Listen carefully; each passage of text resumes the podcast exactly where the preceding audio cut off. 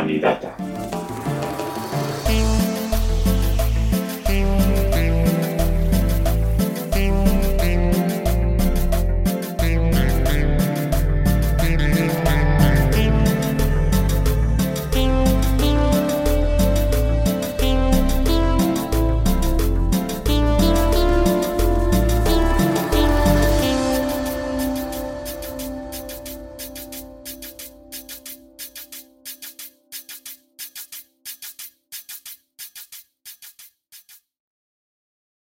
Hola, mi nombre es Daphne. Bienvenidos nuevamente a Humanidata. Es un gusto estar en este espacio con ustedes. Hola, yo soy Karen. Estamos reunidas esta vez para seguir conversando sobre la relación entre lo digital, las máquinas y el ser humano. Hola, soy Carla.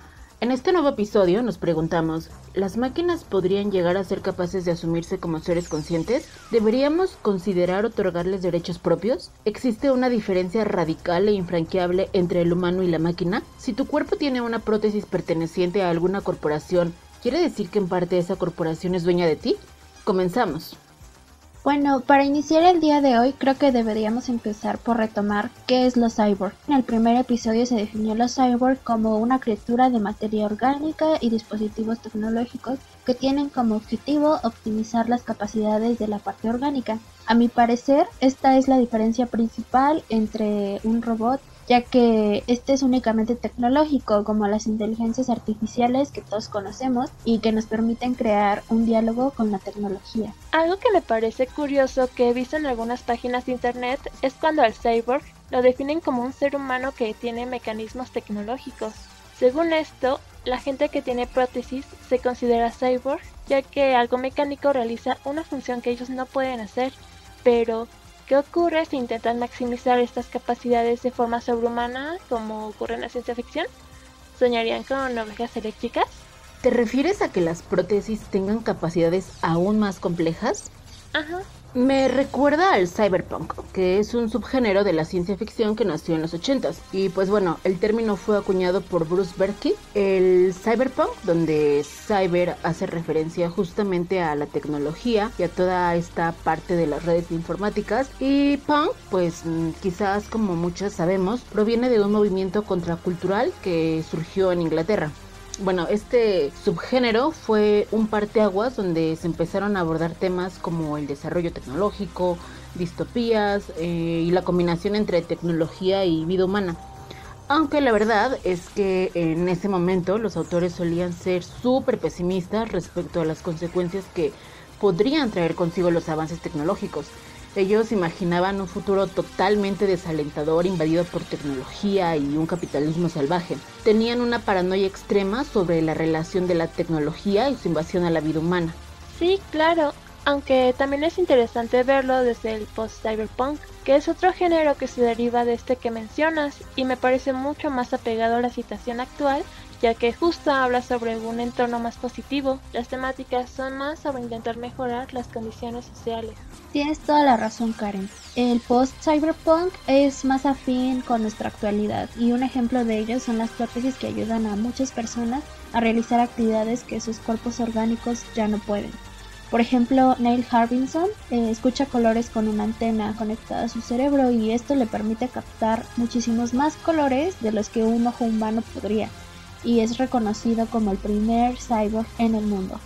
Esto además es un claro ejemplo de cómo las prótesis no solo cumplen con ayudar a las funciones humanas que han sido ya sea accidentadas o estropeadas. Recuerdan que para Fernando Broncano en su texto de La melancolía del cyborg, las prótesis que configuran el cuerpo cyborg no solamente restauran funciones orgánicas dañadas, también son creadores de funciones vitales. O sea, ¿cómo? ¿Con vitales te refieres a como un corazón que bombea sangre o a qué te refieres? Mm, no, esas no serían prótesis porque pues esas ya son propias del cuerpo humano. Creo que más bien él se refiere a que las prótesis no solo son aquellas que sirven para sustituir daños. Em, para él las prótesis no son solo de sustitución. Eh, él refiere que también existen las prótesis ampliativas estas eh, son capaces de formar nuevas funciones. Y bueno, en el texto también habla sobre cómo las prótesis pueden ser materiales, culturales, como la lengua, los sistemas lingüísticos, la escritura, las imágenes, la religión, en fin, todo aquello que trastoque nuestra realidad y forma de vida es una prótesis para él. Es un planteamiento muy válido, ya que las prótesis que mencionas son inseparables del humano, ya que la misma evolución nos permitió desarrollarlas, pero asimismo creo que las prótesis han evolucionado a tal punto que las compañías que las producen se dicen dueñas de esta parte del cuerpo. Por ejemplo, el caso de Frank Swan, que perdió la capacidad de oír y el aparato que consiguió le permite escuchar al mundo de manera filtrada. Pero con esto él no puede hacer nada ya que las compañías prohibieron la modificación del aparato. Y es ahí cuando me pregunto sobre el derecho al cuerpo que mencionábamos en las bases del podcast, cuándo se aplican y si un cyborg no es dueño de sí mismo? Eso me recuerda mucho a lo que pasa en la película de Robocop de 1987. Las corporaciones dentro de la película se sienten dueñas del cuerpo. El protagonista era un individuo como cualquier otro hasta que una corporación decidió apropiarse de su cuerpo. Es un escenario que se repite mucho en películas que involucran cyborgs, androides y robots que creo es justo un tema que también aborda la película de 1999, El hombre bicentenario de Chris Columbus. Esta peli no pertenece propiamente al género cyberpunk, tiene más una estética steampunk, pero sigue perteneciendo a la ciencia ficción.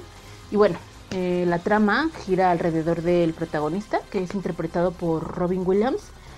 Y él es como una especie de robot, androide, e incluso en algún punto de la película se plantea que pueda ser un cyborg, porque a pesar de que no cuenta con esta parte orgánica, que justamente es lo que define a un cyborg, sí tiene la capacidad de sentir, de razonar y de desarrollar una conciencia.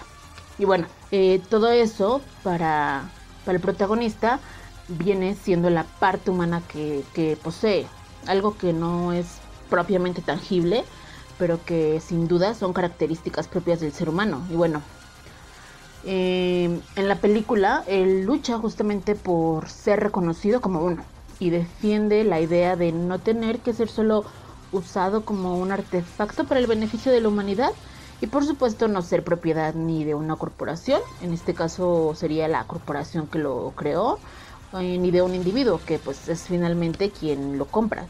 Ay, es como Pinocho. Bueno, digo, al fin y al cabo que nuestra ciencia y tecnología fue magia en un punto de la historia. Pero, ¿por qué insistir en ser humanos si los humanos no somos tan especiales? Podrían ser reconocidos como nuestros semejantes y tener sus propios derechos cyborgs, ¿no? Claro, justo en eso pensaba cuando la vi. La exigencia, desde mi punto de vista, debería ser tener los mismos derechos desde su propia identidad. Me conflictúa el hecho de que a fuerzas quiera ser reconocida como un ser humano. Que, o sea, no estoy en contra de eso, eh, también creo que es súper válido, pero la cuestión más bien es por qué solo los humanos deberíamos tener acceso a estos derechos. Concuerdo, aunque me parece que también es válido que si ellos quieren ser reconocidos como personas, están en todo su derecho de seguir su autopercepción. A lo que preguntabas, Carla, mi opinión es que independientemente de su condición, merecemos derechos que les validen su conciencia, ya que si pensamos en las historias que normalmente vemos reflejadas en el cine, siempre se hace uso de las leyes de la robótica creadas por Isaac Asimov en 1943, mediante las que siempre se les deja como individuos al servicio de los humanos. Son las mismas que menciona Andrew en El hombre bicentenario, ¿no? Así es, y también son mencionadas en el inicio de la peli del 2004, Yo Robot, de Alex Probas, y donde se estipulan, bueno, lo traje para que lo escuchen con una voz más bonita. Las tres leyes de la robótica. Primera ley, un robot no puede lastimar a un ser humano o por su inacción dejar que un ser humano sea lastimado. Segunda ley. Un robot debe obedecer las órdenes que le son dadas por un ser humano, excepto cuando estas órdenes estén en oposición con la primera ley. Tercera ley. Un robot debe proteger su propia existencia siempre y cuando esta protección no difiera con las primeras dos leyes.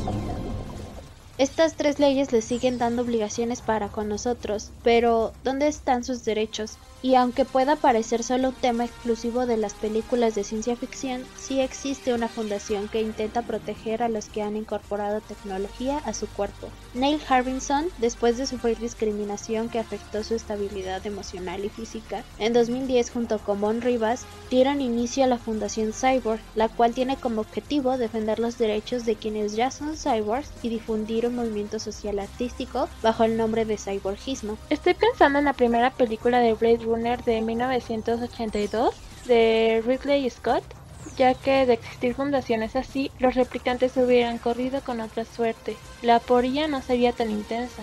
¿Qué pasa con los replicantes, por cierto?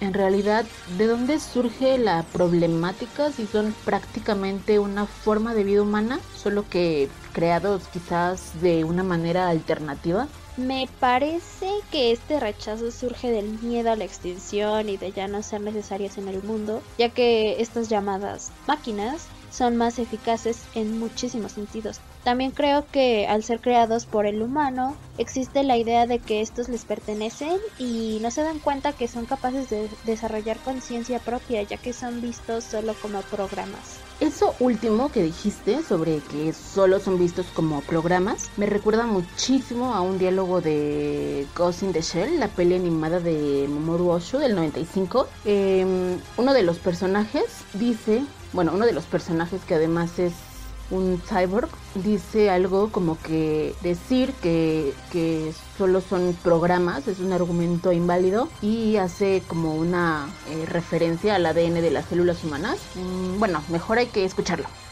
Usa su propia fuente de energía. Entré en este cuerpo porque no pude superar las barreras reactivas de la sección 6. No obstante, lo que están presenciando ahora es un acto de mi propia voluntad. Como forma de vida, solicito que se me conceda asilo político. ¿Es una broma? Es ridículo. Está programado para la autoconservación. También se puede discutir que el ADN no es más que un programa diseñado para autoconservarse. La vida se ha hecho más compleja en el inmenso mar de la información. Y la vida, cuando se organiza por especies, se basa en los genes como sistema de memoria. Por tanto, el hombre solo es un individuo gracias a su memoria intangible. La memoria no puede definirse, pero define a la humanidad. El nacimiento de la informática y la consiguiente acumulación de incalculables datos ha dado lugar a un nuevo sistema de memoria y pensamiento paralelo al vuestro. La humanidad ha subestimado las consecuencias de la informatización. Claro, actualmente la concepción de lo que es la vida abarca un montón de posibilidades. Gracias a las nuevas tecnologías se ha complejizado lo que antes se pensaba que solo era válido para los seres humanos. En mi opinión es algo fantástico. Pero a partir de qué parámetros podríamos comenzar a redefinir la vida y las bases para que se les pueda otorgar derechos? Es decir, ¿dónde radica nuestra humanización? ¿Y qué nos hace válidos para beneficiarnos de ciertos privilegios? Por ejemplo, ¿cuál sería la diferencia entre un replicante y un humano en Blade Runner? Pues a mi parecer en Blade Runner esa diferencia de la que hablas es algo meramente intangible, el alma o lo que solemos definir como alma. Son básicamente humanos, pero se les niega la vida y los derechos por ese simple hecho. Es una problemática donde tanto la tecnología como la ética van demasiado lejos. Pues sí, pero si estos tienen la capacidad de razonar, si son conscientes de sí mismos, si desarrollan emociones y pueden cuestionar su naturaleza, no creo que debería existir la duda de si deben o no ser considerados una forma válida de vida y por lo tanto otorgárseles derechos. Claro, como bien dice Donna Hanaway en su texto del manifiesto Cyborg, no hay una diferencia radical e insalvable entre lo humano, lo animal y lo maquínico. Es un tema súper complejo, ¿no? Pero podríamos seguir en muchos más episodios dialogando sobre ello y probablemente no llegaríamos a ninguna conclusión. Aún así, no deja de ser interesante y relevante. Así es, Daf. Siempre es bueno que existan estos espacios que nos ayuda a repensar sobre temas que a veces parecen súper alejados de nuestra realidad y sin embargo forman parte no solo del cine y el arte en general que, que solemos consumir, sino también y ahorita un poquito de manera más aterrizada están presentes en los sucesos reales, un poquito cada vez más. Pero bueno, por ahora yo me quedo con la idea de que los cyborgs se les deberían de otorgar derechos y deberían de ser considerados nuevas formas de vida. Sí, me parece que por este episodio podríamos llegar a eso. Bueno, por ahora. Les invitamos a ver las películas que fueron mencionadas en este episodio para que puedan formular sus propias dudas y opiniones. Algunas de ellas están en Netflix, Blade Runner 2049 y Ghost in the Shell. Estoy segura que ahí las van a encontrar. Y pues en realidad hay un montón más de cine cyberpunk que ver, ¿no? Así es, Carla. Y bueno, pueden enviarnos sus comentarios a las redes sociales de Hippie. Estamos como arroba hippiewack en Instagram, como licenciatura en Humanidades y Producción de Imágenes de Facebook. Y les animamos a que nos sigan escuchando en nuestros próximos episodios y no se olviden de compartir con sus conocidos. Esto fue Humanidad.